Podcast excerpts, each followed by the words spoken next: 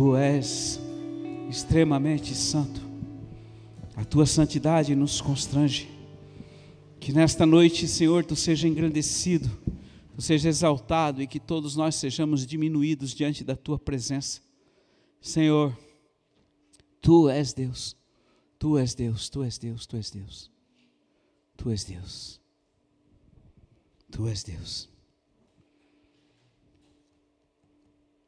Não há palavras, não há adjetivos, não há absolutamente nada que possa expressar o que é o nosso Deus, o teu Deus.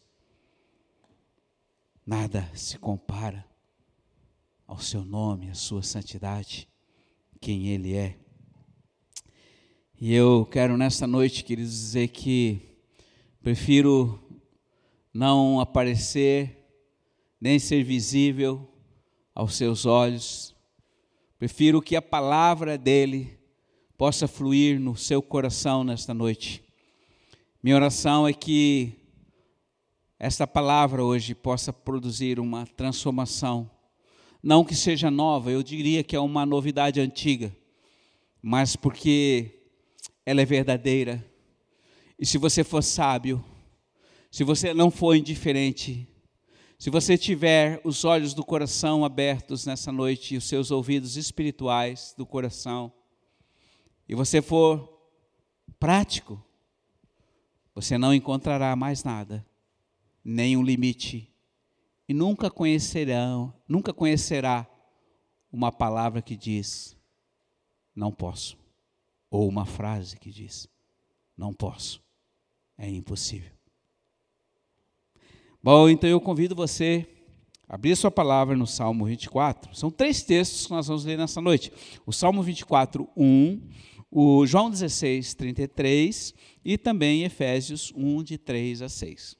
Muito bem, a palavra fala antes da fundação do mundo. Este é o título da palavra desta noite.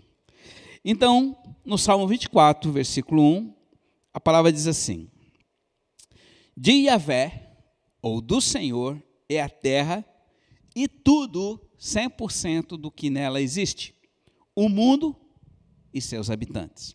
Muito bem, agora vamos para João, o Evangelho de João, nosso querido João, o discípulo amado, aquele que era tão íntimo, tão próximo de Jesus, que ouvia as batidas do seu coração. Então, no versículo 33, ele escreveu ali a palavra de Jesus que diz assim: eu vos disse tais essas coisas, tais coisas, para que vocês terem paz em mim. Agora preste atenção. Neste mundo, vocês passarão, ou vocês passam, por tribulações. Mas tende coragem, eu venci o mundo. Em outras versões dizem, tende bom ânimo, eu venci o mundo.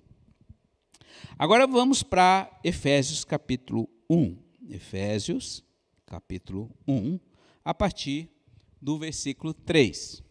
Diz assim na Bíblia de Jerusalém: Bendito seja o Deus e Pai de nosso Senhor Jesus Cristo, que nos abençoou com toda a sorte de bênçãos espirituais. Sublinha a palavra toda, faça um quadradinho ali, sublinha esse texto assim, que nos abençoou com toda a sorte de bênçãos espirituais nos céus em Cristo.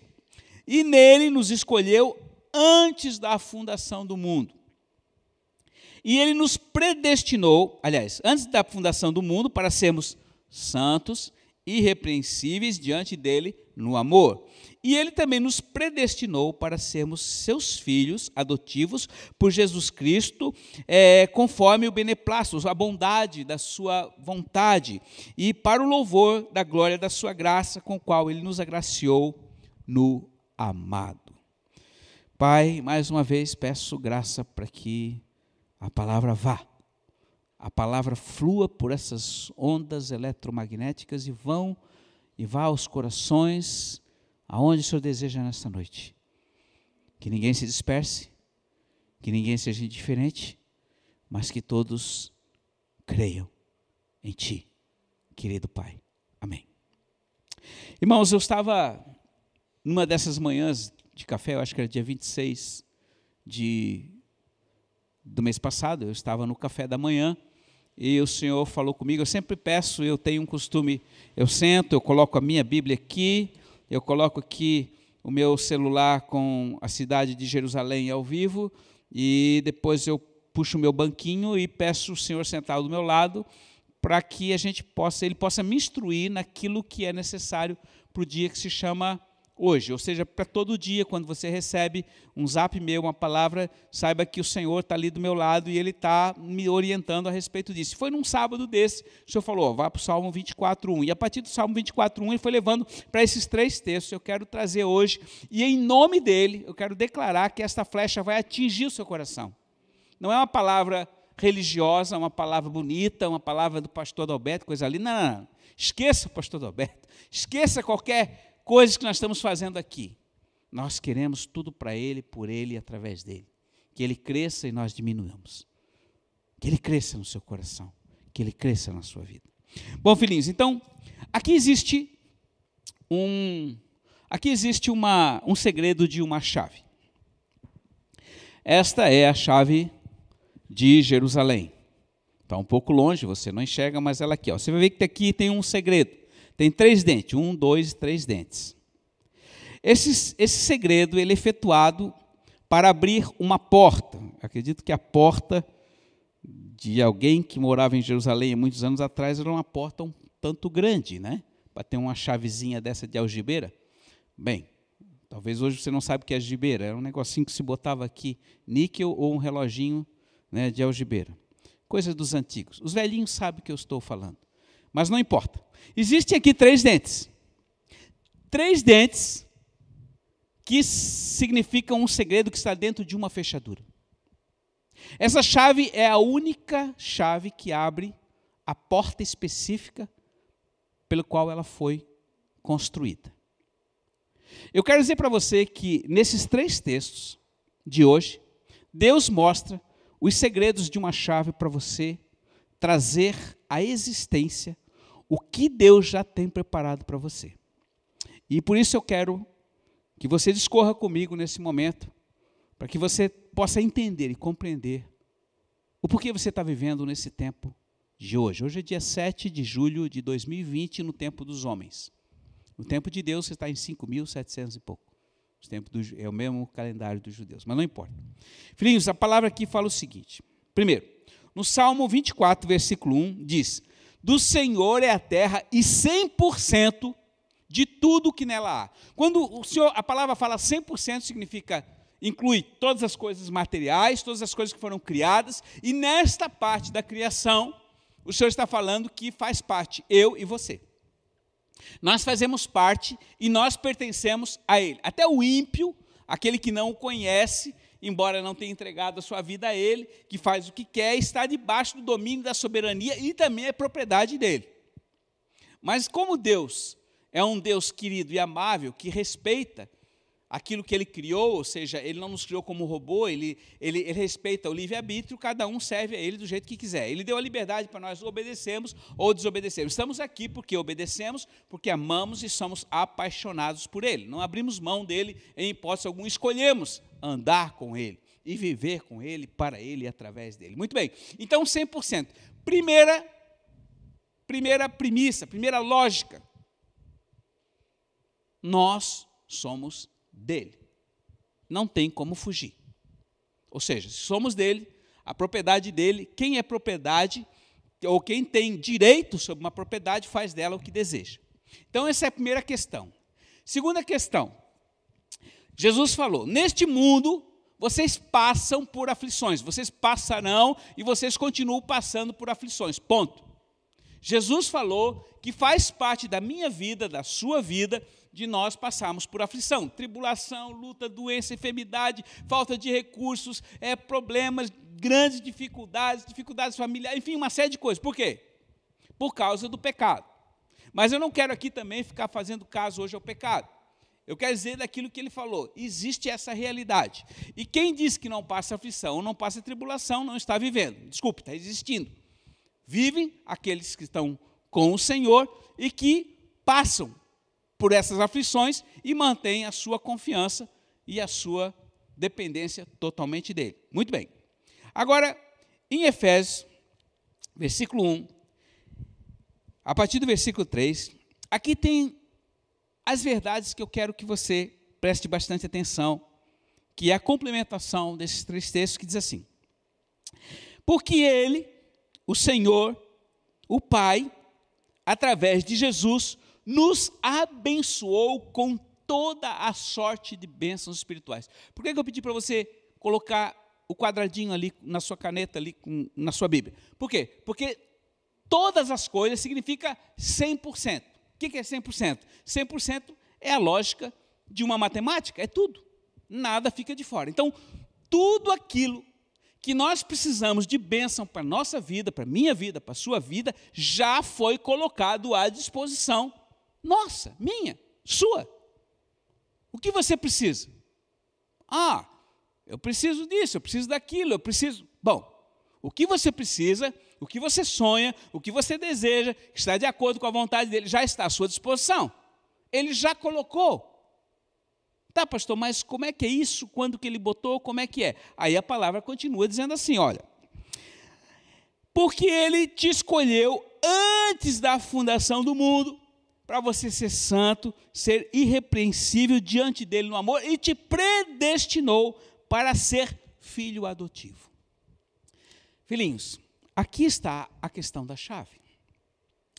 Tudo o que nós precisamos e tudo que Deus tem e deseja e sonha para nós, Ele já depositou nas regiões celestes para que eu e você pudéssemos receber o que já está disponível. E por que eu ainda não tenho recebido determinadas coisas? Bom, tudo existe um, para tudo existe um tempo. E o tempo de Deus não é o nosso tempo. O tempo dele é da eternidade. Mas vocês lembram que eu falei aqui um tempo atrás que nós já vivemos na eternidade. Quem está hoje em Jesus, quem está em Deus, já está vivendo a eternidade. Até mesmo o ímpio, que não tem um Senhor, está vivendo a eternidade. Só que se ele morrer sem ele, ele vai perder a própria vida. Mas, se nós estamos nele, nós já vivemos no tempo eterno. Tudo tem um tempo para nós recebermos as questões que já estão preparadas para nós. Mas não interessa. O que eu quero colocar hoje para você é o seguinte: que há muitas coisas que você sonha. Há muitas coisas que eu sonho. E eu confesso a você, eu tenho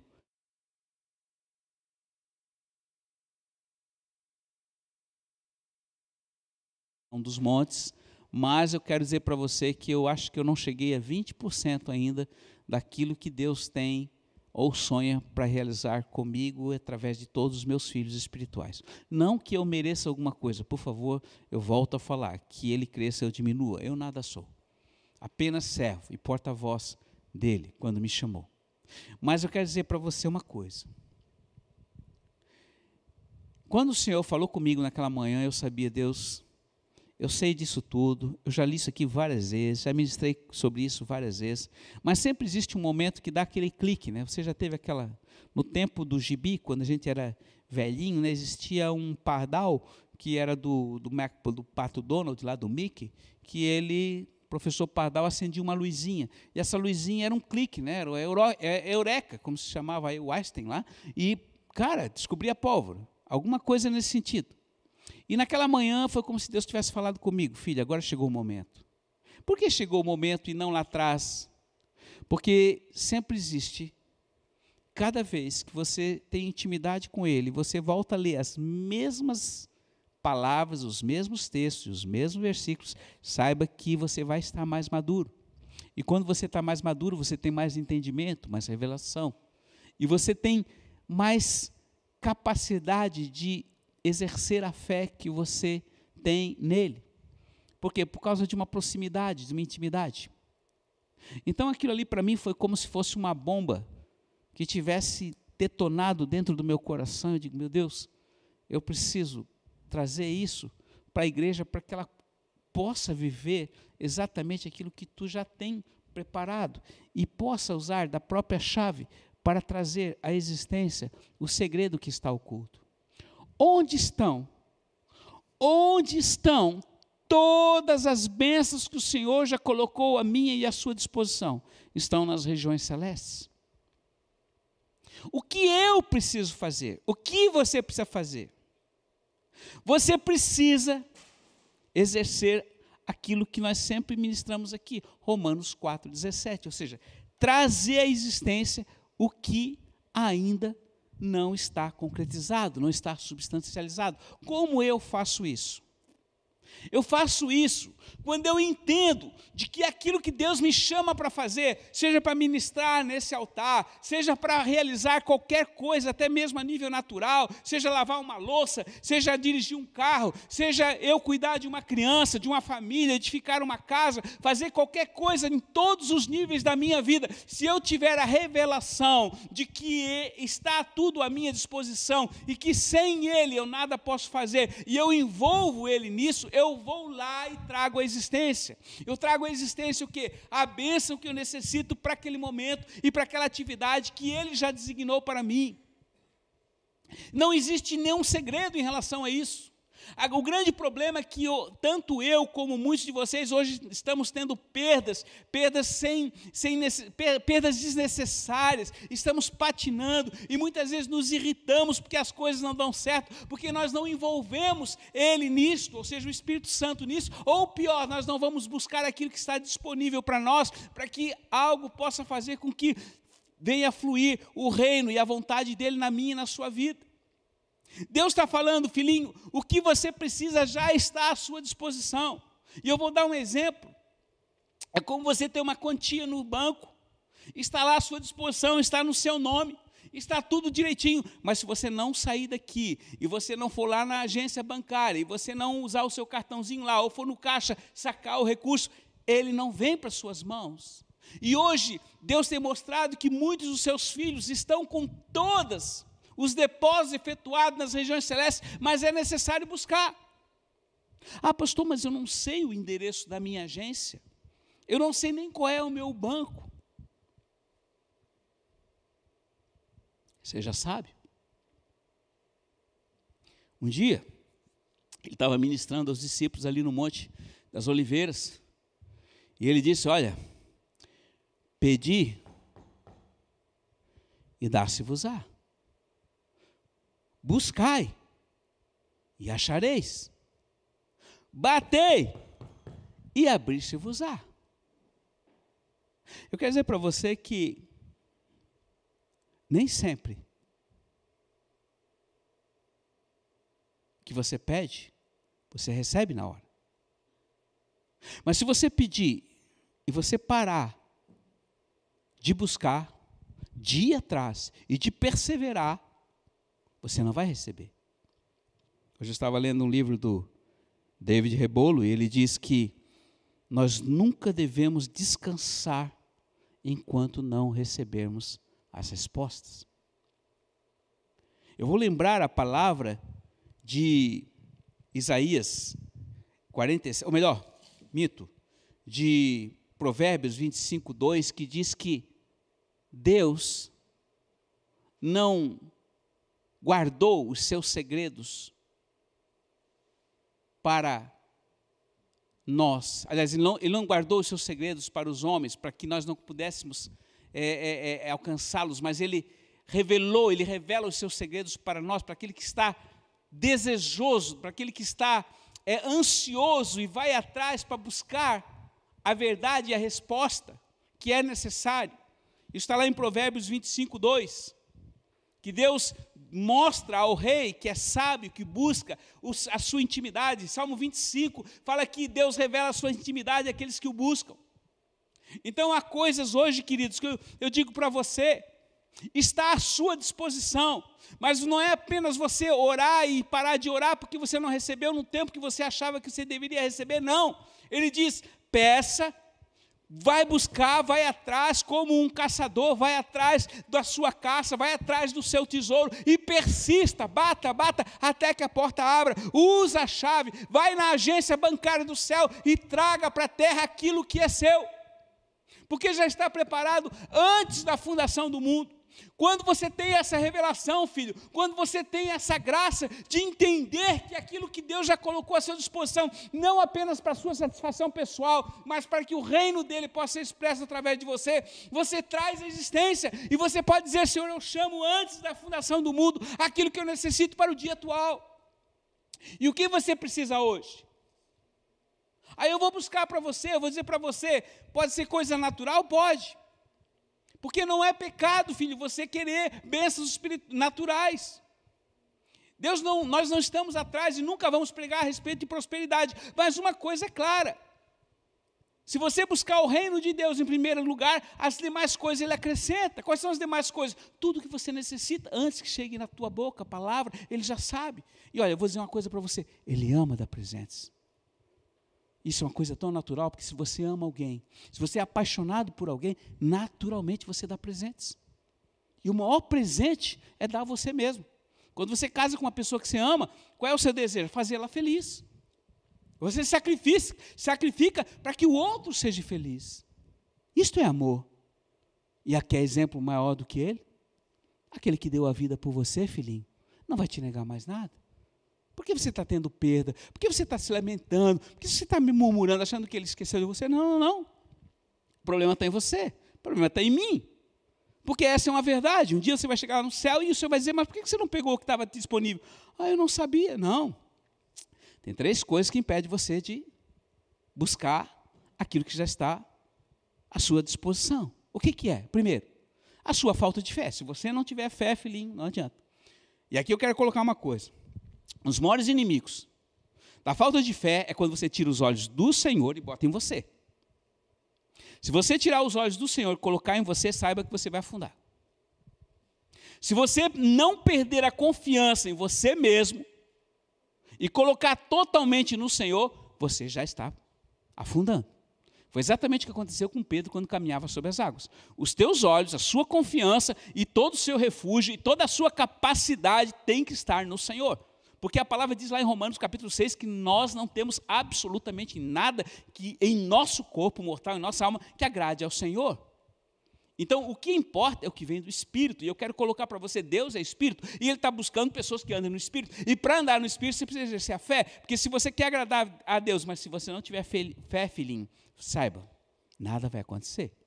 Segundo, não adianta você só ter fé mas se você não agir, ah, eu tenho fé que Deus pode fazer o sol parar, a terra retroceder, dar uma ré em todo o sistema solar, fazer pirueta, plantar bananeira. Eu tenho fé que Deus pode fazer, botar montanha no mar, fazer qualquer coisa. Ah, você tem fé. Por quê? Porque não, eu acredito na palavra, 100% eu acredito na palavra. Mas você aplica ela? Você crê que Ele pode fazer através de você? Ah, não, aí é diferente, né? Porque eu sou um homem cheio de problema, cheio de pecado, cheio de falha. Mas é exatamente isso que o diabo faz, filhinho. Ele é mentiroso e acusador. Não que eu não seja falho, não que você não seja falho. Mas uma coisa é certa: se você não, tá, você não tem uma vida de pecado, você pode pecar, como a gente peca todo dia, até em pensamento, ação e palavra. Mas se você não tiver uma vida de pecado, você se arrepende, se coloca na presença de Deus, você está andando a cada dia subindo a montanha, saiba, nenhuma acusação contra você. Porque o sangue te lavou, o sangue te purificou. Então, apesar de você, apesar de mim, Deus vai fazer. E ele quer fazer, ele está levantando um exército poderosíssimo para que nesse tempo que se chama hoje, nesse tempo que ele está quase chegando, nesse tempo que nós estamos aumentando a tribulação e angústia na terra, nas dores de parto, que ele está quase chegando, que está quase amanhecendo ao sétimo dia, o dia de descanso, o que, que está acontecendo? Ele necessita que nós venhamos a colocar em prática aquilo que estava oculto. E se você ler lá em Colossenses, vai ver que Deus, ou um pouquinho mais adiante aqui em Efésios, que Deus revelou a si mesmo aos seus, aos seus amados. Por quê? Porque ele, ele conhece o seu fim antes do início. Ele conhece a sua história antes do início. Isso é um Deus que já preparou todo esse caminho, onde, como nos predestinou, que a gente falou, é antes da fundação do mundo. Então, o que impede hoje de você ser mais do que vencedor nele? Você mesmo. É a terceira coisa. Ah, não estou afim. Ah, não creio. Não gosto do pastor. Não gosto do paletó que ele usa. Não gosto dessa igreja. Filho, eu não sei qual era a cor dos olhos de Jesus. Mas talvez se ele chegou lá em Israel, no meio de um povo oriental com os olhos azuis, hum, talvez muitos não gostassem dele, porque não era parecido com eles. Sabe, a gente julga muito por aparência, mas eu quero dizer para você, filhinho, nunca julgue ninguém pelo que você vê no exterior. Antes de julgar alguém, consulte a ele. Senhor é teu. Essa palavra que o pastor Doberto está falando nesse momento é tua, Senhor. Vai buscar, seja mais sábio, seja que nem os crentes de Bereia. Os que têm mais maturidade sabem que é minha. E eu não estou falando nada de novo, eu só estou dizendo, traga a existência e seja ousado, não seja falso humilde, é, não tenha uma falsa humildade de achar que você é indigno de receber aquilo que já está preparado para você tudo 100% já está preparado. Então, se você quiser e você desejar e você tiver a, a, visão de Deus, se você teus olhos estiverem no horizonte, como eu falei uma vez aqui, se ele alcança a montanha mais alta e você chega na montanha mais alta e você vai ver outra montanha, continue subindo, continue subindo, porque aqueles que chegarão no cume do monte são os vencedores, não os que morrem ali quase chegando na praia.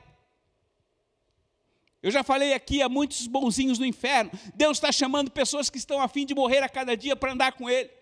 E essa é a verdade. Não existe nenhum tipo de coisa que você não possa conseguir se você não exercer a sua fé. Ah, pastor, mas faz quatro anos, cinco anos que eu estou orando e nada aconteceu. Continua. E eu ainda vou te contar um segredo. O diabo é sujo. Ele é um safado. Ele é um falso. Ele é um hipócrita. Ele é tudo que pode ser de ruim na vida. Ele é mentiroso, ele é astuto. Quando você chama a existência, quando você ora, Deus me dá poder para fazer determinada, me dá o dom de cura, ou cura determinada pessoa, você está orando por a cura de uma determinada pessoa, sabe que Deus libera um anjo trazendo a cura para aquela que você está orando. E quando você para de orar, no meio do caminho, onde o anjo do Senhor tem que passar pelo segundo céu, Onde está o inferno? Com todas as suas, os seus demônios malditos, ele tem que passar e lutar para que a sua oração venha a ser cumprida. E você para de orar, ele é atacado, ele é esfolado. Ele, o poder que ele traz nas mãos para trazer a cura da pessoa que você está orando é roubado e o diabo pega. E quando ele pega, ele vai lá, ele mesmo vai lá e às vezes traz a cura dessa pessoa através de um, uma ação oculta. E aquilo que era direito seu, aquilo que era o direito de Deus de trazer a cura e a salvação, foi roubado porque você parou de orar. Isso é sério. Quando eu deixo de aplicar a palavra de Deus, filhinho, quando eu deixo das coisas de Deus, de colocar em prática as coisas que Deus me pede para fazer, o diabo vem e rouba aquilo que eu comecei a fazer. Por isso eu quero dizer para você, o pessoal da intercessão, o pessoal da oração, o pessoal que foi chamado para ser coluna de uma igreja, que não aparece, que está ali com, com o joelho de camelo, com calo no, no joelho, eu quero dizer para você, não pare de orar, não pare de interceder, peça, busque, interceda e clama e bata até que a porta se abre.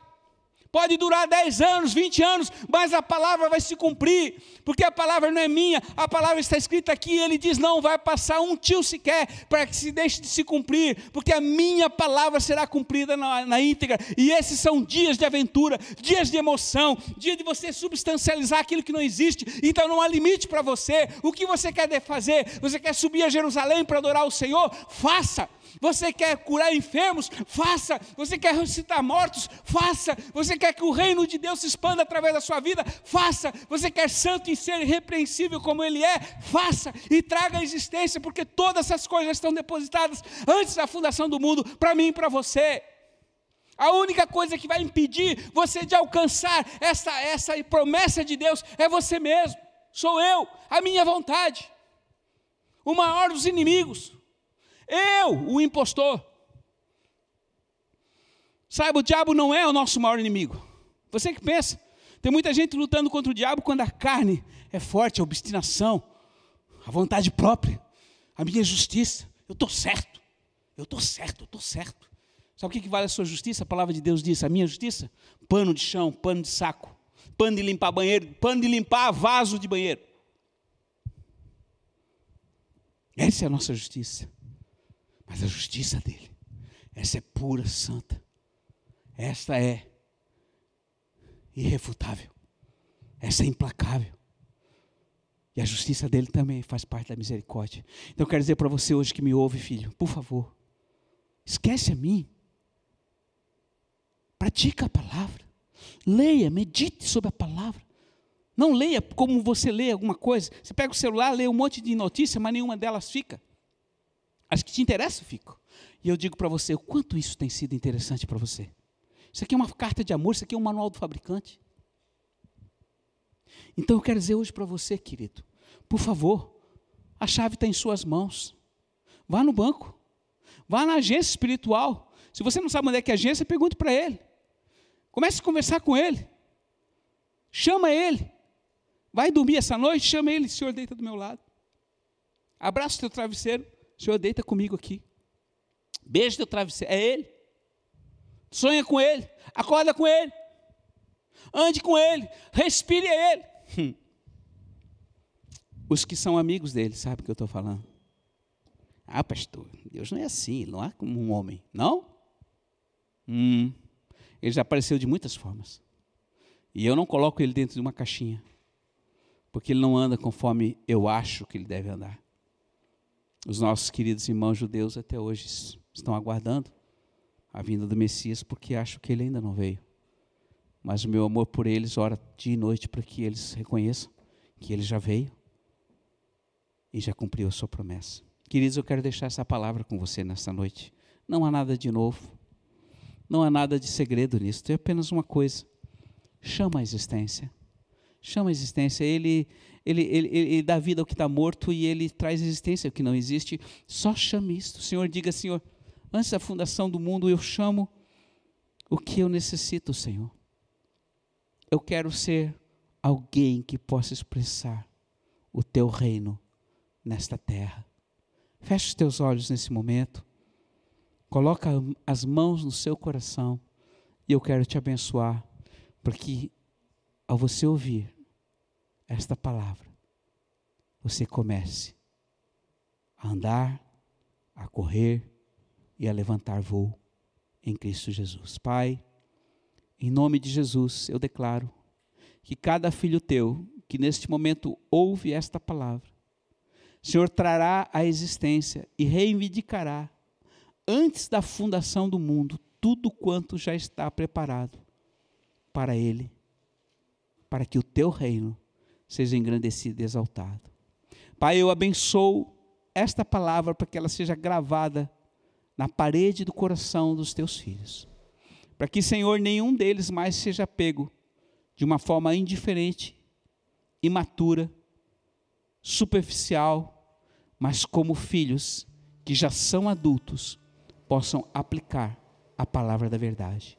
A ti pertence todas as coisas. A aflição faz parte da nossa vida, mas o que está preparado para mim e para você já está à disposição. E em teu nome, Jesus, eu declaro que todos os filhos trarão à existência o que já está disponível nas regiões celestes. Esta é a minha oração e esta é a minha adoração a Ti. Que Tu recebas a glória e a honra desta noite. Amém.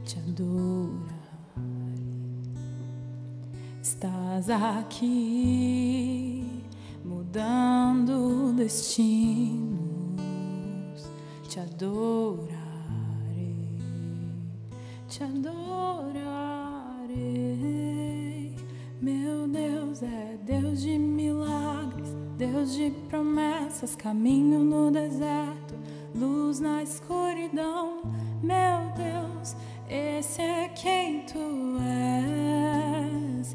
Meu Deus é Deus de milagres, Deus de promessas, caminho no deserto, luz na escuridão. Meu Deus, esse é quem tu és, esse é quem tu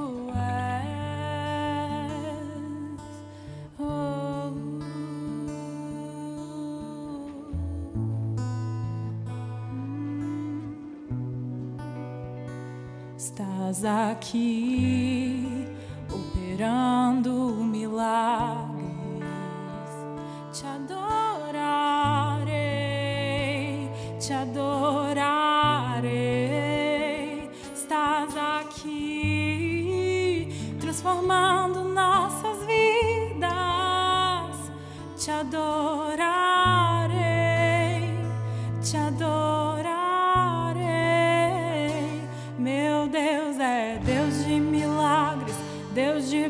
promessas, caminho no deserto, luz na escuridão. Meu Deus, esse é quem tu és. Meu Deus é Deus de milagres, Deus de promessas, caminho no deserto, luz na escuridão. Meu Deus, este é quem tu és. Meu Deus é Deus de milagres, Deus de promessas, caminho no deserto, luz na escuridão. Meu Deus, esse é quem tu és. Meu Deus é Deus de milagres, Deus de promessas, caminho no deserto, luz na escuridão. Meu Deus, esse é quem tu és. Enxuga as lágrimas, restaura os corações. Tu és a resposta, Jesus. Enxuga as lágrimas, restaura os corações.